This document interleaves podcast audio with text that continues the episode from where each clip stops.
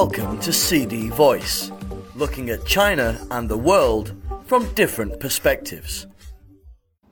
China. Freshmen to be weigh up their major options.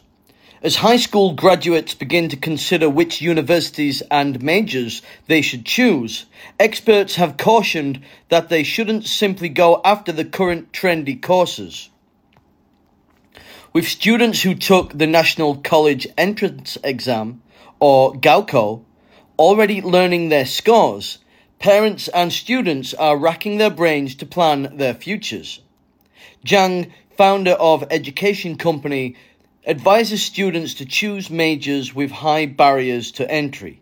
Before that, he triggered a heated debate on microblogging platform Sina Weibo about whether journalism is a good major or not after he said he would beat his child if the child decided to study journalism at college.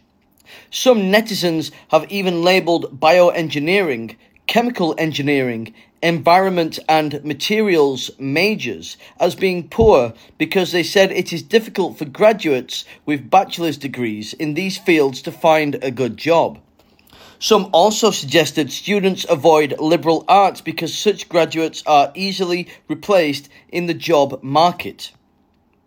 According to the Ministry of Education, the country will adjust around 20% of its university majors by 2025, setting up new majors suitable for new technologies and industries, and weeding out outdated majors.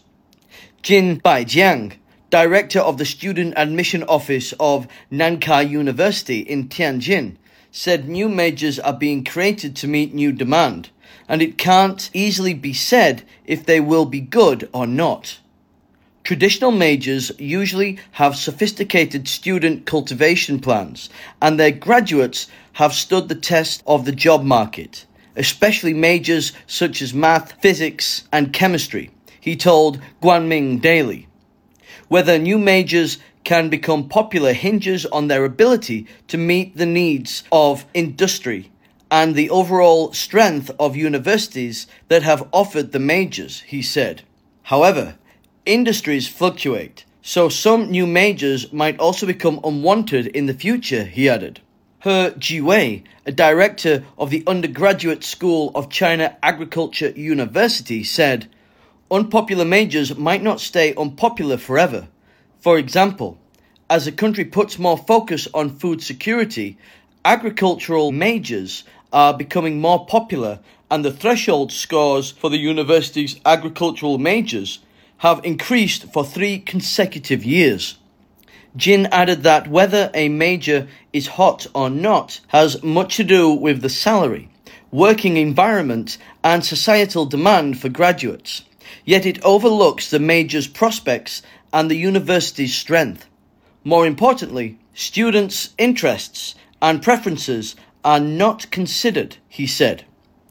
One can easily find that there is no popular or unpopular major in the long term, and there is no popular major that is suited for all students. That's all for today. For more news and analysis, buy the paper until next time.